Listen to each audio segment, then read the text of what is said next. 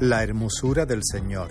Mensaje de la palabra de Dios por el pastor Julián Esquinas en la Iglesia Evangélica Bautista de Córdoba, España, 10 de diciembre de 2023.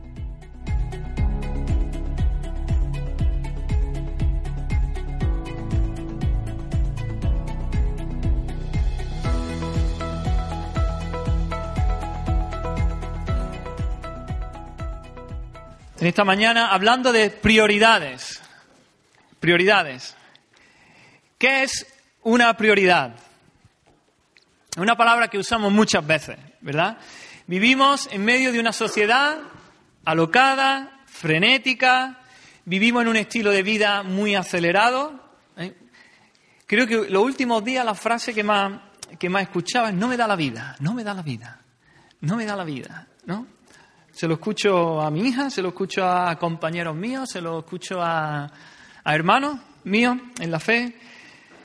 Nos vemos envueltos en miles de cosas diferentes, lleno, yendo de un lado para otro, de una cosa a otra, haciendo un montón de cosas, ahora una, ahora otra, sin tener, sin tener claras cuáles son nuestras prioridades. Quizás perdiendo el tiempo en muchas cosas sin valor. Y es por eso que muchas veces hablamos, es que, es que tenemos las prioridades boca abajo, es que las tenemos dar la vuelta. Tenemos que, hablamos de, tenemos que ordenar bien nuestras prioridades, qué es lo primero, qué es lo segundo. Hablamos de que hay cosas principales que son las verdaderamente importantes y que hay otras cosas que son secundarias, que son menos importantes. Pero ¿qué significa la palabra prioridad? Etimológicamente, la palabra prioridad viene del latín prior, significa anterior. Así que una prioridad tiene que ver con lo anterior, con lo que va antes, con algo que va delante de otra cosa. Tiene que ver con aquello que precede a algo. Una prioridad es algo que precede, algo que está por delante de todo lo demás, se refiere a lo que es esencial, a lo que es fundamental en nuestras vidas. Entonces nos preguntamos, entonces, ¿qué es, ¿qué es eso? ¿Qué es esa cosa que es antes que nada? ¿Qué es antes que cualquier otra cosa? ¿Cuál es, en definitiva, cuál es la prioridad número uno? ¿Qué va en primer lugar? Y bueno, aquí espero ya que, no, pero he escuchado ya algo, que nuestras mentes vayan a mil, ¿no? Estás ahí ya pensando, ¿cuál es? ¿Cuál es? ¿Cuál será la, la prioridad, no? Buscando cuál es esa prioridad. Si le hiciéramos esta pregunta a la persona promedio en, la calle, saliésemos a la calle a hacer una encuesta, ¿cuáles son, ¿cuál es tu prioridad? ¿Cuáles son tus prioridades? Podría haber muchas respuestas, multitud de respuestas. Yo he buscado por internet cuáles son las prioridades de la gente de la calle y he encontrado estas cosas, ¿no? Una casa donde vivir, un trabajo digno y bien remunerado, aprender a hablar en público. Otra, esta me la esperaba, viajar alrededor del mundo, ¿no? Viajar. Hoy día viajar se ha convertido en una prioridad grande, especialmente entre los jóvenes, pero ya no solo entre los jóvenes. Conocer el conocer mundo, viajar. Otra, aprender un nuevo idioma, ¿no? Aprender inglés. Eso es otra prioridad en la gente. Tener un hijo, esta me extrañó un poco más, porque tal y como va la natalidad, tener un hijo, estudiar una carrera universitaria, trabajar y prosperar, nunca rendirse ante las adversidades. Estas son algunas de las prioridades de la, de la gente en la calle, la gente promedio. Ahora bien, ¿cuál sería la pregunta si yo le hago esta misma pregunta a un hijo de Dios, a un creyente, a cualquiera de vosotros. Si te pregunto a ti, ¿cuál sería tu respuesta? ¿Cuál es la prioridad de un hijo de Dios? Ahora bien, no, no quiero que respondáis en voz alta, ¿vale? Solo piensa en ello. Si yo te digo, escribe ahí en un trocito de papel, no te lo estoy diciendo, ¿no? Imaginemos, si yo te, si yo te digo, escribe en un trocito de papel ahí, a ver, ¿cuál es, ¿Cuál es la prioridad? La número uno en tu vida, ¿qué escribirías? No te estoy diciendo dos, ni tres, ni cuatro, una. Una solo. La prioridad, con mayúscula, la prioridad, una y solo una. ¿Qué pondríamos cada uno de nosotros ahí? Muy bien, pues quisiera que, que vayamos a la palabra. Vamos a preguntarle a David. En el Salmo 27.4, ahí nos habla David de, su prioridad. Salmo 27, creo que es un texto muy conocido. Salmo 27, versículo 4. Dice ahí David, una cosa, ¿cuánta? Una cosa he demandado a Jehová. Esta buscaré. Que esté yo en la casa de Jehová todos los días de mi vida, para contemplar la hermosura de Jehová y para inquirir en su templo. Una cosa he demandado al Señor, una cosa le he pedido, que esté yo en su casa, en la casa del Señor, todos los días de mi vida, para contemplar la hermosura del Señor y para inquirir en su templo. Amén. Vamos, vamos a orar un momentito y poner este tiempo en las manos del Señor. Vamos a estar viendo este texto. Señor, gracias por tu palabra, Señor. Tu palabra es viva, Señor, viva y eficaz. Tu palabra nos habla, Señor. Espíritu Santo, muévete en esta mañana.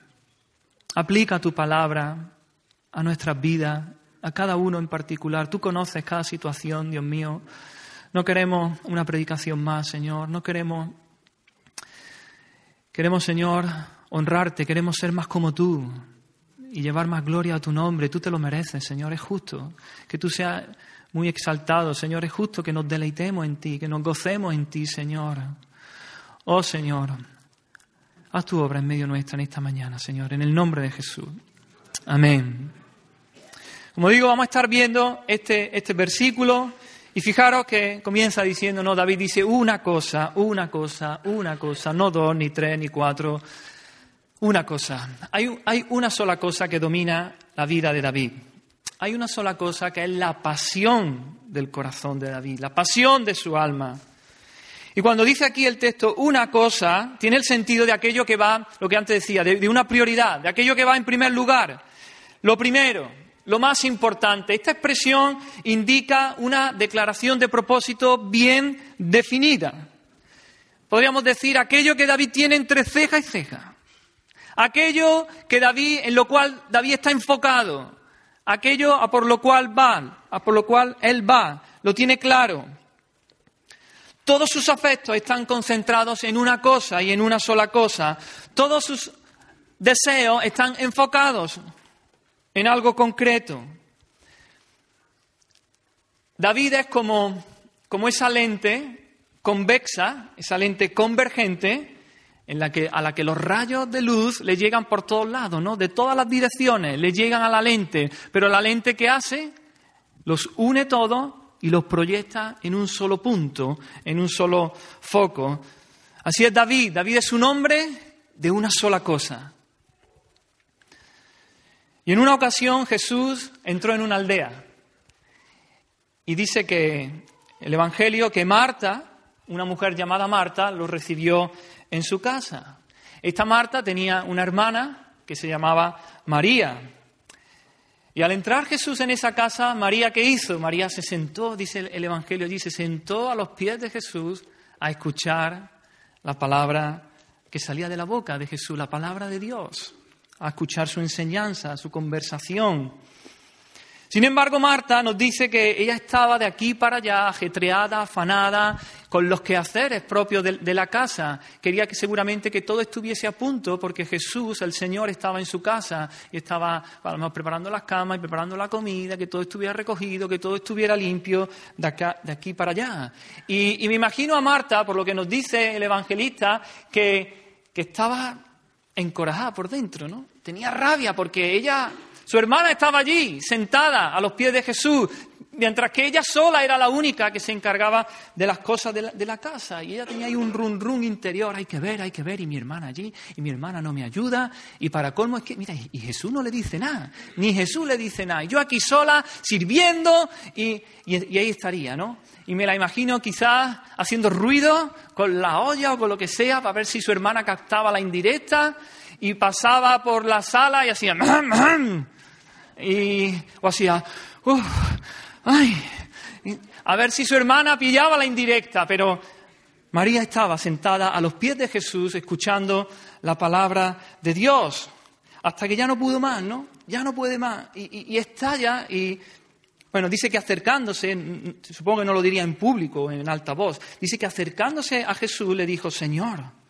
¿No te da cuidado que mi hermana me deje servir sola? Dile pues que me ayude. Fijaros que Marta le está diciendo a Jesús que a, ella no le importa, que Jesús pasa de ella, que a ella no le importa. ¿No te da cuidado que mi hermana me deje servir a mí sola? Pero no solo eso, sino que Marta coge y le ordena al Señor, al Señor. Al Señor se le obedece, ¿no? Es el Señor, no se le, no se le ordena. Y ella dice, dile, pues, que me ayude. Dile que me ayude. Sin embargo, Jesús en su respuesta no le reprocha a María, no le dice, hay que ver María, que tu hermana Marta que está ahí, échale una mano, no te das cuenta, pobrecita. No, no. Jesús no le reprocha a María, Jesús le reprocha a Marta. Le dice que está afanada, que está turbada, que en sus muchos quehaceres, en sus muchas cosas. Pero ese, ese, momento con Jesús en casa no era el tiempo de hacer muchas cosas, era el tiempo de hacer una sola cosa. Y esto es lo que le dice Jesús, dice, le dice Jesús, solo una cosa es necesaria, solo una cosa es necesaria. En este momento no había, no había muchas cosas que hacer, en ese momento había una cosa que hacer. Y le dijo, y María, tu hermana, ha escogido la buena parte, la cual no le será quitada. Había una sola cosa que hacer y era escuchar la palabra de Dios de labios de Jesús, de labios del Señor.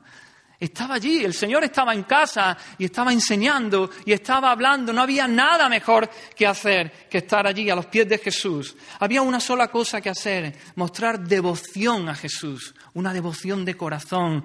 Había una cosa que hacer, deleitarse en el Hijo de Dios que estaba allí en casa hablando. Había una sola cosa que hacer, que es prestar plena atención a la persona de Cristo. Él era el Mesías, el Cristo, el Hijo de Dios, allí hablando y enseñando su palabra.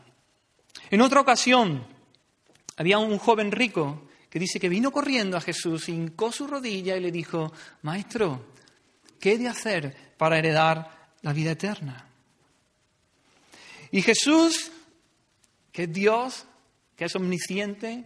Jesús conoce lo que hay en el corazón de ese joven rico. Jesús sabe que su corazón, su prioridad no es Dios, ni las cosas de Dios, sino que son las riquezas, las posesiones. Y entonces, ¿qué hace Jesús? Coge y le planta en su cara, plom, la ley, los diez mandamientos. ¿Sabéis? Porque la, persona que se cree muy buena, muy justa, muy santa, hay que hacer, enseñarle la ley, la ley. Y la ley nos, nos humilla, nos hunde, porque ¿quién puede cumplir de una manera perfecta los diez mandamientos todo el tiempo, de una manera perfecta, de corazón, cada segundo de, su vida? No hay nadie. Entonces le dice Jesús, los mandamientos sabes. No adulteres, no mates, no hurtes, no digas falso testimonio, no defraudes, honra a tu padre y a tu madre, sin anestesia, Jesús.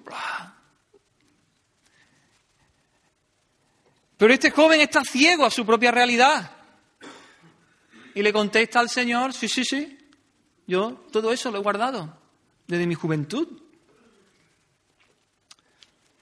Y entonces Jesús, me encanta esta expresión, mirándole dice, le amó, le amó. Y porque le amó no le dijo, ah, vale, qué máquina eres, muy bien, pues ya está. No le doró la píldora, no le dijo lo que quería escuchar, sino que lo que le dijo le dolió, lo que le dijo, pero porque lo amaba profundamente, porque buscaba ahí su salvación.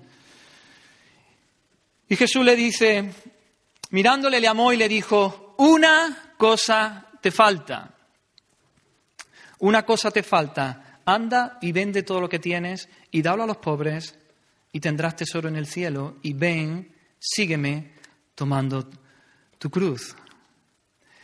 Jesús veía su corazón y veía que su corazón estaba enganchado con las posesiones, con la riqueza, que él no amaba. ¿Cuál, ¿Cuál, es el resumen de la ley? Lo dijo Jesús en una ocasión. El resumen de la ley es amar a Dios con todo tu corazón, con toda tu mente, con toda tu alma, con toda tu fuerza. Amar, amar a Dios. Ese es el resumen de la ley. Luego amar al prójimo en segundo lugar. Pero amar a Dios. Jesús dijo, vamos vamos a pasarte el examen.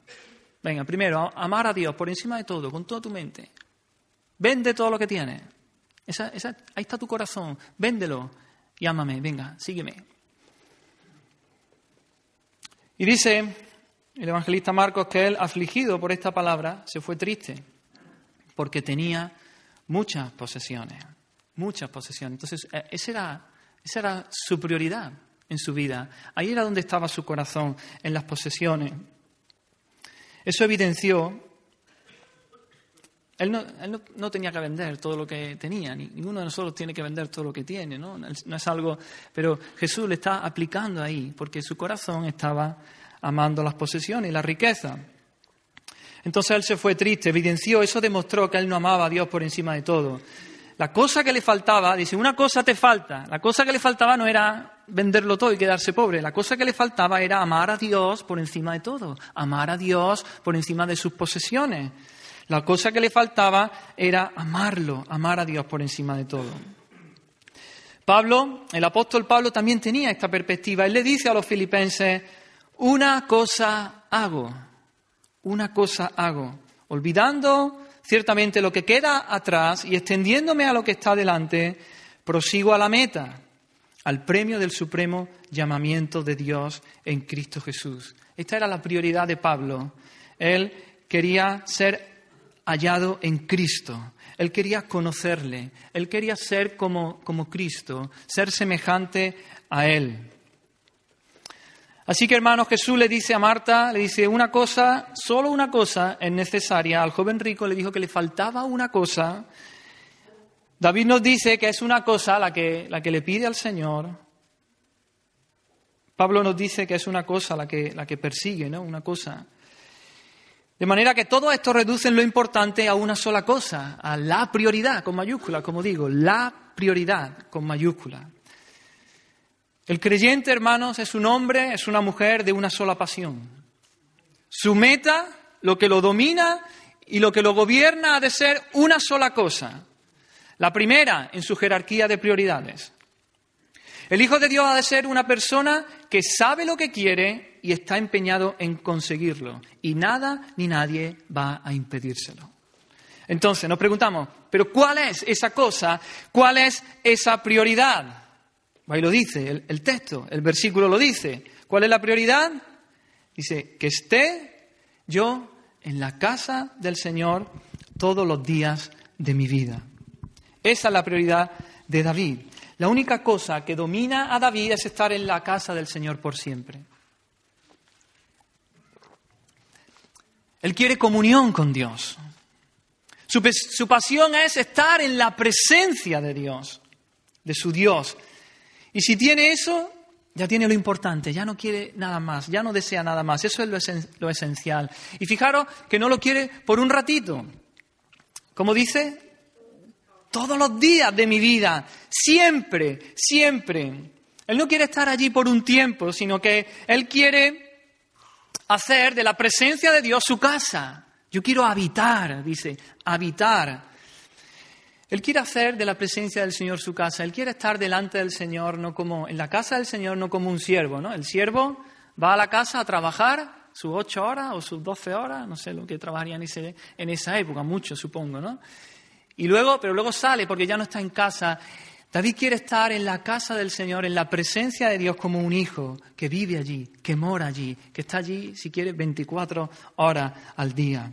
Él quiere morar permanentemente, tener comunión íntima con su Dios. Ese es el mayor deseo, esa es su pasión, porque en la presencia de Dios hay plenitud de gozo, hay delicias a su diestra para siempre.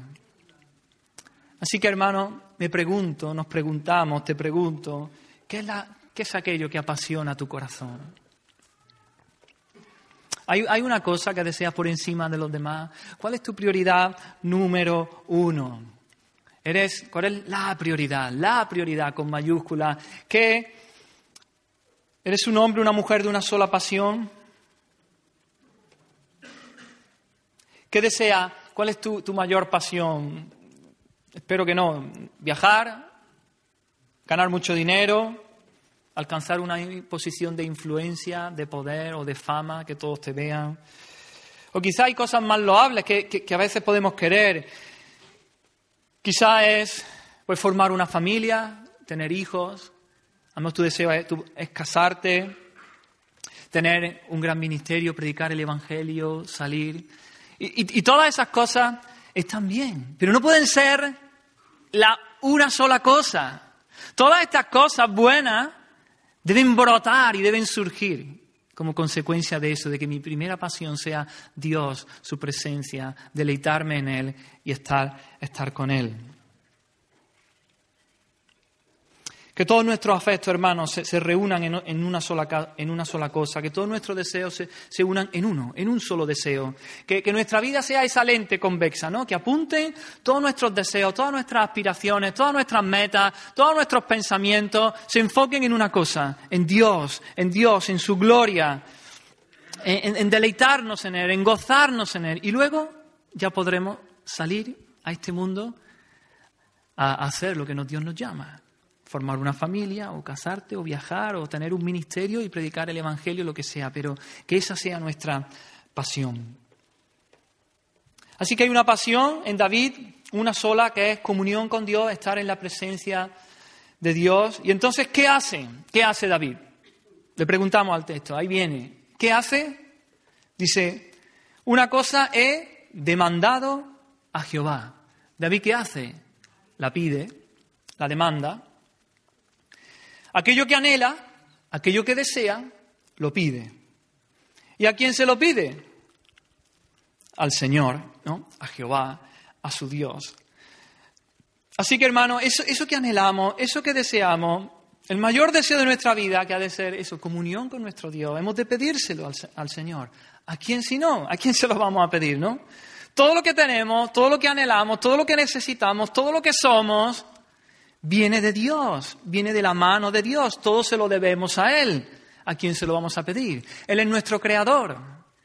Es más, Él es nuestro sustentador. Él tiene el universo entero así en su mano, en la palma de su mano, y lo sostiene y lo sustenta y hace que, la, que las galaxias giren y las estrellas, y el sol y la tierra, y Él hace que nuestros pulmones ahora se llenen de aire en este momento. Él está haciendo que, que nuestro corazón bombee sangre. Él está haciendo que Él mantiene la cordura en nuestra mente. Él mantiene el tono ahora mismo en mis músculos, la fuerza en mis músculos para que yo pueda estar aquí de pie y no, y no, me, y no me caiga. El Señor es el que nos sostiene. Pidámosle al Señor. Él es nuestro creador, Él es nuestro sustentador. ¿A quién vamos a acudir? Además, si lo que queremos, si lo que deseamos es a Dios, su presencia, su persona, pues ¿a quién se lo vamos a pedir? A Él. Señor, te quiero a ti.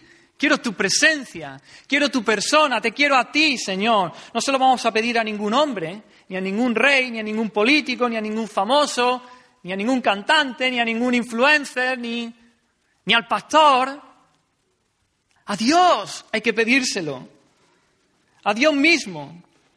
Así que el salmista acude a Dios para pedirle y dice, una cosa he demandado a Jehová, una cosa te pido, Señor.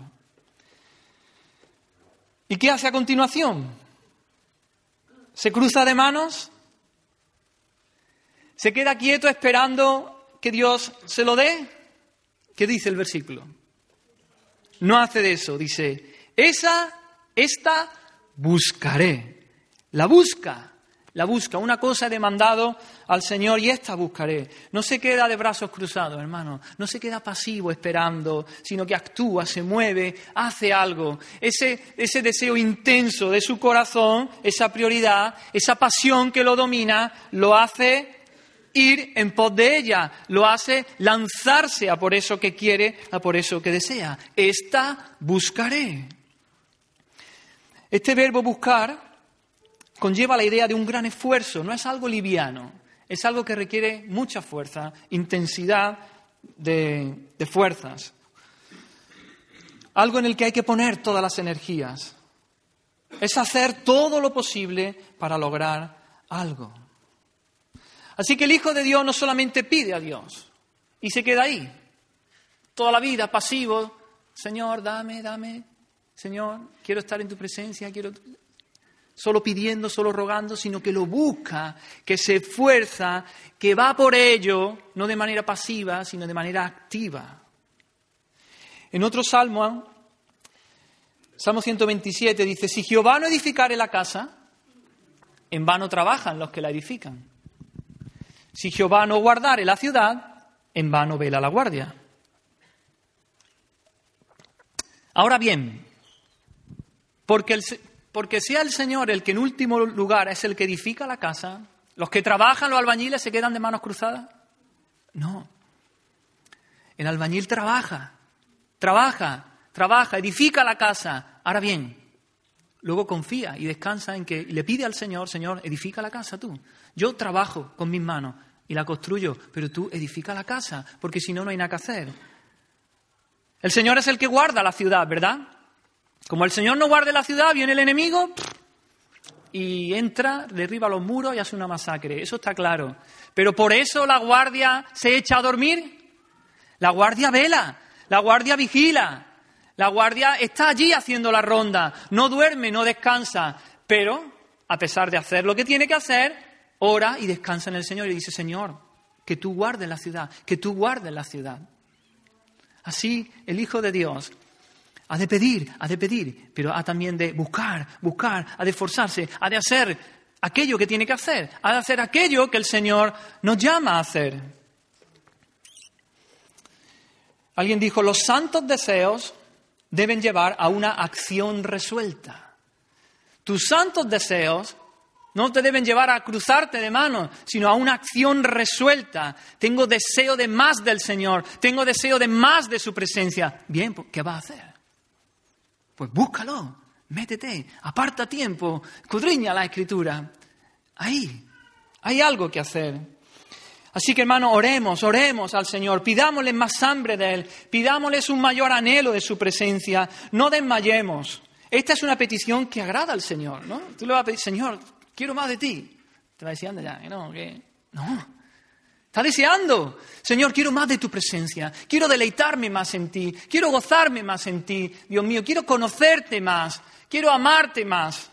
El Señor va a responder a esa oración. A Él le pide que le, agrada que le pidamos esto una y otra y otra vez. Como recordáis, la viuda aquella que, que iba aquel juez injusto una y otra y otra y otra vez allí. Y Jesús dijo, ¿acaso no hará justicia a sus escogidos que claman a Él de día y de noche? ¿Se tardará en responderles? No, os digo que pronto les hará justicia. Pero cuando venga el Hijo del Hombre, ¿hallará fe en la tierra? Hermano, pide, pide al Señor, pide al Señor. El Señor te va a conceder ese, esa petición. Ahora, fijaros que dice, claman a Él de día y, y noche. Ha de pedir, ha de pedir día y noche, ha de pedir con constancia, con perseverancia. Dice Jesús, pero hallará fe en la tierra, es decir, pero ¿de verdad creeremos que el Señor va a contestar eso? Pide, pide día y noche y pide con fe. El Señor va a responder eso, el Señor va a venir a nuestro encuentro. Y aquí hay, hay un peligro que está quizás en los dos extremos. Por un lado podemos pedir, pedir, pedir, pedir y no buscar. ¿no? Quedarnos eso de brazos cruzados. Señor, quiero más de ti, Señor, eh, quiero conocerte más, quiero deleitarme más, pero no hacer nada. Solo pedir, pedir y pedir. Ese es un error. Por otro lado, está el peligro de buscar, buscar, buscar, ¿no? Buscar en mi fuerza, decir yo puedo, yo voy a conocer más al Señor, yo me voy a proponer, yo voy sin pedir, sin depender de, de Dios. Hemos de, hemos de vivir en dependencia de Dios. Porque en nosotros no está la capacidad para conocer a Dios. En nosotros no está la capacidad para encontrarnos con Dios. Dios debe de venir y salirnos al encuentro. Dios debe revelarse a nosotros para que nosotros podamos conocerle. Así que hemos de pedir y buscar, las dos cosas, y buscar y pedir, y pedir y buscar y buscar y pedir, y acudir al Señor. Dios quiere que, le pidamos, que le pidamos como, como un hijo le pide a un padre. Y Dios quiere que le busquemos, no solo le pidamos, sino que le busquemos como la novia busca al novio, ¿verdad? o el novio a la novia, y están deseando de estar juntos, y están deseando de, no, no, ven la hora cuando, para que llegue el momento de la cita, ¿verdad? Y estar juntos. Y se deleitan en estar juntos, y a veces ni, tienen que hablar, simplemente estar, estar juntos. Y se miran, y así quiere el Señor que, que lo busquemos. Así que eh, David tenía un propósito, una pasión que dominaba su corazón, una sola cosa, que era estar con Dios, comunión con Él, intimidad con Dios, estar en la presencia de Dios, conocerle, deleitarse más en Él. ¿Y qué hacía con este deseo que había en Él? La pedía, pero no solo la pedía, sino que la buscaba, la buscaba. ¿Cuál es, ahora bien, ¿cuál es el objetivo de estar en la casa de Dios? ¿Cuál es el objetivo para, de estar en la presencia de Dios? ¿Qué nos sigue diciendo David ahí en el versículo? Dice, para, la última parte, para contemplar la hermosura de Jehová y para inquirir en su templo. Vamos a empezar por la segunda parte, para inquirir en su templo. Dice, inquirir. La raíz de esta palabra en el original viene de, de arar, es decir, de romper la tierra y removerla. Es decir, es algo, es una acción que requiere de mucho esfuerzo también, de, fuerza. Tiene el significado de inspeccionar, considerar, buscar, reconocer, ¿no? Hacer un reconocimiento intenso, ¿no? Profundo, reflexionar, indagar, ¿no? Hacer las pesquisas como un policía, ¿no? En un asesinato, como un detective, indagar, escrutar, examinar, investigar, averiguar. Ese es el deseo del salmista. El salmista quiere buscar a Dios. El salmista quiere indagar en Dios. Quiere escrutarlo. Quiere reflexionar acerca de Dios, acerca de su ser. Quiere considerar su persona quiere inspeccionar su carácter, quiere examinar sus atributos, sus perfecciones. No es algo superficial, sino él quiere adentrarse en Dios, en la esencia de Dios, en su carácter, en sus perfecciones. Y lo que quiero resaltar aquí, hermano, es que en la búsqueda de Dios hay un elemento de esfuerzo, un elemento activo en el que yo tengo que hacer algo, lo que yo tengo que esforzarme si quiero alcanzar cotas cada vez mayores de comunión con Dios, de disfrute y de deleite en su presencia. Inquirir en su templo, es decir, eh, escrutar en su presencia, eh, reflexionar acerca de Dios, investigar, examinar. Y eso no se hace sin esfuerzo, eso no se hace así de una manera superficial. A eso hay que ponerse mano a la obra y hay que dedicarle tiempo y energías y esfuerzo. Ahora bien, Aquí hay que hacer una aclaración. No estoy hablando de salvación. No estoy hablando de salvación. La salvación es un don. La salvación es un regalo. La salvación es por gracia. No lo merezco. Es por gracia por medio de la fe. Es algo que no merecemos, que se nos da. Es algo que no podemos ganarnos por nuestra fuerza, ni por nuestro esfuerzo, ni por nuestros méritos, ni por algo que hagamos. Es, es algo que solamente lo que podemos hacer es recibirla con los brazos de la fe, ¿no? recibirla. Señor, yo creo, soy un pecador, merezco el infierno, merezco la muerte, merezco tu castigo, merezco el palo de parte tuya, pero yo por la fe me apropio de Jesucristo, de su sacrificio en la cruz. Por la fe yo creo que tú perdonas mis pecados porque tú ya pagaste por ellos allí en la cruz del Calvario. Tú cargaste con ellos allí, así que me aferro a esa cruz, me aferro a, Jesucristo, el Hijo de Dios, allí pagando por mis pecados y, y creo. Y el Señor perdona mis pecados, me arrepiento de mis pecados, el Señor los perdona, me da su justicia perfecta y entonces yo soy una nueva criatura, un hijo de Dios y puedo y ahí no hay nada que hacer, sino recibirla por la fe, creerlo, creerlo y recibirlo. Ahora bien, dicho esto, es claro, es muy claro que aquel que se esfuerza en conocer cada día más a Dios, escudriñando las escrituras, ese va a disfrutar de una relación con Dios mucho más profunda que aquel que no lo hace. ¿Sí o no, hermano? Nosotros vemos entre nosotros, hay hermanos que, mucho más maduros, que han crecido, que dicen, wow, tiene una relación con el Señor. Pues le habrá dedicado horas, le habrá dedicado tiempo, le habrá, estudiado la escritura, habrá memorizado textos, habrá reflexionado sobre ellos, habrá pasado horas en oración. Eso no viene así por arte de magia. La salvación es un don de Dios, es gratuito. Pero si quieres, si disfrutar de comunión, de intimidad, de, mayor deleite en el Señor, necesitas ponerte mano a la obra, apartar tiempo, buscar al Señor, eh, meditar en la Escritura. Si no, no va a crecer eh, eh, tu relación con el Señor en profundidad. Aquel que no es disciplinado en pasar tiempo con su Señor en oración, en comunión con Él, no lo conocerá en el grado que aquel que sí lo hace. Y todo esto requiere pico y pala, ¿no? Como dice Israel también. ¿no? Pico y pala, esfuerzo, tiempo, disciplina, hermano.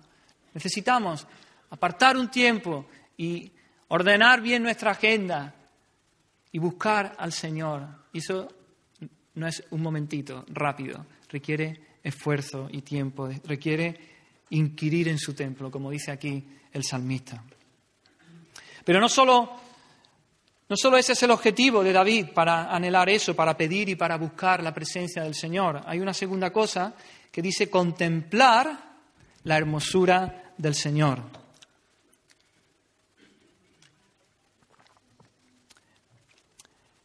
Contemplar la hermosura del Señor. No todo es pico y pala, no todo es esfuerzo. También hay un contemplar, ¿no? Es algo más pasivo, es algo de deleite, y más pasivo. Contemplar es mirar, mirar la hermosura de Dios, es fijar la vista en Él, en la armonía de sus perfecciones. Es un que se nos caiga la baba con Dios, ¿no? Como ¿no? El, padre que mira al bebé también, o, o, el novio a la novia y dice, anda, que se te cae la baba, que se te cae la baba. Eso es contemplar, deleitarse en el Señor, estar en la presencia del Señor allí y, y simplemente a veces no hay ni que decir nada, Gracias, Señor. Te alabo. Aleluya. Y está en la presencia del Señor, disfrutando de Él, contemplando su hermosura. Los colores del arco iris son preciosos, ¿verdad? Eh, está el rojo, el rojo es hermoso por sí solo. Está el naranja, luego está el amarillo, y el, eh, eh, el amarillo es precioso también. El verde, el azul, el añil, ese color que está entre el azul clarito, el celeste y el, violeta. Luego está el violeta. Y cada color tiene una hermosura incomparable. Pero no hay, no hay color cuando juntamos todos los colores del arco iris, ¿verdad? Esos siete colores en el cielo, los siete juntos, ¿no? Cuando está lloviendo y sale el sol y vemos el arco, el arco iris, la hermosura del arco iris, de los siete colores en su conjunto, es mucho mayor que la de cada uno por separado. Así podemos decir que la santidad de Dios, ¿qué podemos decir de la santidad de Dios? Es, bella, es hermosa. ¿Qué podemos decir de su misericordia, no? Que la hemos experimentado. Es hermosa. ¿Qué podemos decir de la justicia de Dios? ¿Qué podemos decir de su amor? Pero si juntamos, si juntamos todas las perfecciones de Dios, su santidad, su amor, su misericordia, su justicia, su ira, su, poder, su potencia, su eternidad, eso son, eso es la hermosura de Jehová, la hermosura de Jehová. Contemplar a Dios en, completo, en todas sus perfecciones, en todos sus atributos y ahí deleitarnos. De hecho, hermano, eso, eso es lo que haremos por la eternidad. Y, tenemos el privilegio aquí ahora en esta vida de tener ese aperitivo, esa tapa, ¿no? de poder disfrutar, poder entrar en la presencia del Señor gracias al sacrificio de Jesucristo en la cruz. El velo se rompió, el velo se rasgó, hay libre acceso a la presencia de Dios para el deleite, para la alegría, nos invita a su banquete. Y muchas veces descuidamos eso.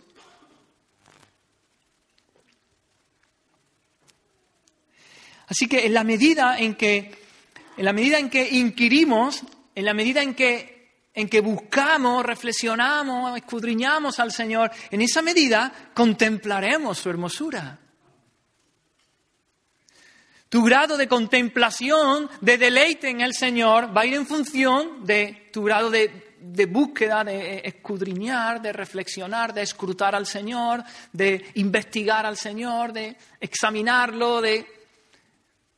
Cuanto más hagas eso, cuanto más busques al Señor y te pares y medites, más va a ser tu contemplación, mayor va a ser tu deleite, mayor va a ser tu gozo en el Señor. Dice el Salmo 34.8, gustad y ved que es bueno Jehová. Buscad y ved, perdón, gustad, gustad y ved que es bueno. Me encanta ese verbo, gustar. Podemos, podemos gustar al Señor. Podemos saborearlo. Está diciendo, está diciendo el salmista, saborea a Dios, saborealo. Él es bueno. Porque una cosa es saber que Dios es bueno, yo lo sé, Dios es bueno, Dios es bueno, Dios es bueno. Y otra cosa es que tú hayas gustado otra cosa es que tú hayas experimentado en tu vida, en tu experiencia, en situaciones concretas, que Dios es bueno. Ya lo has saboreado, ya lo has gustado. Gustar, y eso es lo que tenemos que hacer, ¿no? Inquirir en su templo, buscar en su presencia y luego contemplar, saborear, gustar, disfrutar al Señor. Cuanto más consideremos el carácter de Dios, su ser, Cuanto más tiempo pasemos en, su presencia, en oración, en adoración, en comunión con Él, teniendo relación con Él, más lo disfrutaremos, más nos deleitaremos en Él. Encontraremos en Dios nuestro gozo y nuestra alegría. Como dice también el Salmo 43, versículos 3 y 4. Dice, envía tu luz y tu verdad, estas me guiarán. Me conducirán a tu santo monte y a tus moradas. Entraré al altar de Dios, al Dios de mi alegría y de mi gozo y alabaré con arpa, oh Dios, Dios mío.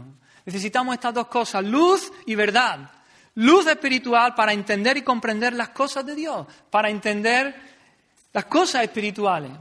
Necesitamos que, que, Dios envíe su luz, que Dios se nos revele, que Dios se nos dé a conocer, y por eso lo pedimos. Pero necesitamos también la verdad de Dios, la verdad de su palabra, que es lo que esa luz ilumina y alumbra. Necesitamos acudir a la escritura, necesitamos leer, meditar, memorizar las escrituras, pasar tiempo reflexionando en las verdades que vemos aquí, en las promesas que hay, aquí, y entonces gustaremos al Señor y entonces nos deleitaremos en el Señor. Y podremos decir, tú eres mi alegría, Señor, tú eres mi gozo, Señor. Necesitamos la verdad de quién es Dios, la verdad de quiénes somos nosotros, la verdad de qué es este mundo, qué es realmente este mundo y todas las cosas pasajeras que hay en él. Necesitamos meditar en, la, verdad, en la, verdad de lo que Cristo ha hecho por nosotros, de lo que Dios ha hecho en Cristo por nosotros. Así que estas dos cosas, luz y verdad, hacen, nos hacen ver, abren nuestros ojos no solo a la belleza que hay en Dios, sino al gozo y a la alegría que hay en Él. Y entonces nos conducen al altar de Dios a adorarle. Allí nos encontramos con Dios mismo. Allí encontramos que Dios es nuestro mayor gozo y nuestra mayor alegría, nuestro deleite. Dice, dice Charles Spurgeon de, de este texto, de este versículo, en su lenguaje no tan así, tan poético que él decía, decía, oh el Señor este es el objetivo apropiado para nuestros deseos. Este es el pozo en el cual hundir nuestros cubos. Esta es la puerta a la que llamar nuestro Señor. Este es el banco al que acudir a por recursos. Centra tu deseo en los hombres y ya será en el polvo como Lázaro. Pon tu deseo en el Señor y serás llevado por los ángeles al seno de Abraham. Bajo las penosas circunstancias de David, David en este salmo, si le leemos entero, él está, los enemigos vienen a por él, como tantos salmos, él está pasándolo mal, él está sufriendo. Entonces dice aquí, bajo las penosas circunstancias de David, podríamos haber esperado que él deseara reposo, seguridad y mil otras cosas buenas, pero no. Ha puesto su corazón en la perla de gran precio, en el tesoro, y deja todo lo demás. Hasta ahí la cita. David podría haber pedido, Señor, líbrame de mis enemigos, Señor, dame reposo, dame un poco de descanso, Señor, una cosa te pido, Señor, líbrame ya de mis enemigos, una cosa te pido, Señor, dame descanso, un poco de reposo, Señor, una cosa te pido. Pero él no hace eso. David dice, una cosa, una cosa, estar en tu casa todos los días de mi vida, Señor, para inquirir en tu templo, para contemplar tu hermosura, para gozarme en ti, para deleitarme en ti. Eso es lo que pide David. Porque el objetivo final de la vida, hermano, no es, no es solo el perdón de pecados. Le damos gracias a Dios, claro, por el perdón de pecados. Sin santidad nadie verá al Señor y, el Señor nos ha perdonado nuestros pecados. El, objetivo final de la vida no es ser bendecido con los buenos dones que Dios nos da y que Dios nos regala, con todas sus bendiciones. Ese no es el objetivo final de la vida. Le damos gracias a Dios por tantas bendiciones que nos da por su amor, por su perdón, su misericordia, porque nos da una familia, porque nos da, bueno, tantas cosas. Le damos gracias, pero ese no es el objetivo final. El objetivo, la meta final de la vida es Dios, es Dios, es Dios mismo, es lo que haremos por la eternidad. Estar en la presencia de Dios, conocer a Dios, tendremos una eternidad para conocerlo. Y aún así seguiremos, estaremos por los siglos de los siglos deleitándonos y conociendo cada vez más al Señor. Experimentar a Dios como nuestro gozo supremo. Esa es la meta de la vida. Experimentar a Dios como el gozo de mi regocijo. Es decir, que Dios mismo es todo mi gozo, por encima del gozo que puedo sentir, por encima de otras cosas buenas que Él ha hecho y que, que Él me regala y que Él me da y, y que las disfrutamos. Dios es la alegría de mi gozo. Hermanos, todo gozo, todo gozo menor, todo gozo secundario, todo gozo en minúscula que no tiene a Dios como su gozo central, es un gozo vacío finalmente. Es un gozo que, como una, como una burbuja, como una pompa de jabón, hará plof y se terminará tu gozo. Pero si tu gozo es Dios, ese no se acaba nunca. Si tu gozo, si tu alegría es Dios, su persona, contemplarle, deleitarte en Él, ese gozo no, no tiene fin, ese gozo no se terminará nunca. ¿Puede haber alguna petición mayor que esta que hace David aquí? Estar en tu presencia, Señor, contemplarte. No hay ninguna. Esta una cosa, esta, esta cosa que David desea, esta sola cosa que David desea es lo único necesario. Es lo único necesario de lo que Cristo nos habla en el Evangelio. Es lo único necesario que María escogió. Es lo mismo que David pide aquí. Es lo mismo que Pablo hacía. Hermano, que esta sea nuestra prioridad número uno. Hermano, esta debe ser nuestra pasión.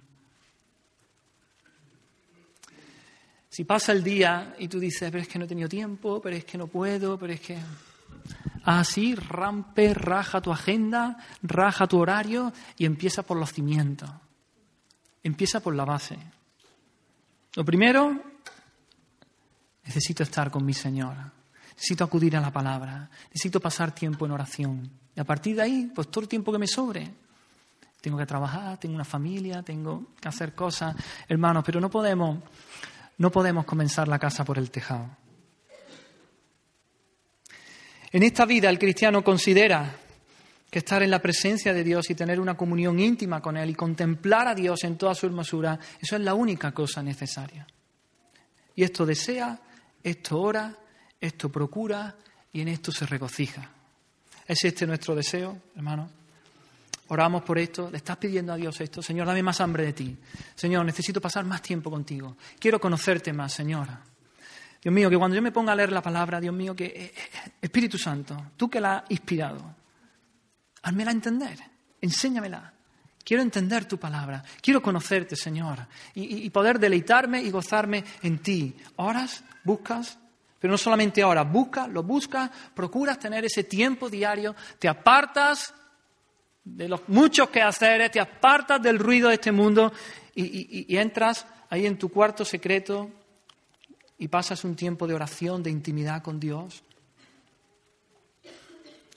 Más adelante en este Salmo 27, versículo 8, dice así, mi corazón ha dicho de ti, buscad mi rostro, tu rostro buscaré, oh Jehová. Así que este es el llamado del Señor. El Señor está diciendo, buscad mi rostro, buscad mi rostro, buscad mi rostro. Y David responde, responde tu rostro buscaré. Que esta sea nuestra respuesta en esta mañana. Señor, tu rostro buscaré. El Señor nos está llamando, busca mi rostro, busca mi rostro. El Señor nos está llamando, que podamos decir, Señor, tu rostro buscaré. Amén. Vamos a orar y vamos a, vamos a tener un tiempo para meditar en, en la palabra que hemos escuchado. Y habla con el Señor, pide, pídele. Y luego cuando vayas a tu casa, busca, busca, no solo pidas. Gracias, Señor, por tu palabra, Dios mío. Gracias porque tú otra vez, Señor, nos llamas hacia ti, Señor. Gracias, Señor, porque tú otra vez, Señor, no, nos pides, Señor, nos busca. Como el novio a la novia, tú quieres pasar tiempo con nosotros, Señor. Queremos, Señor, que tú seas nuestro gozo y nuestra alegría. Ayúdanos, Señor. Danos la fuerza, Señor, para ser disciplinados, Señor, para ser diligentes, Señor. Oh Dios mío, queremos buscar tu rostro, Señor. Queremos contemplar tu hermosura, Dios mío. Queremos, Señor, que tú seas esa única pasión, ese único deseo que hay en nuestro corazón, Señor. Te pedimos perdón por tantas veces, Señor, que, que te posponemos, porque hay otros deseos mayores en nosotros.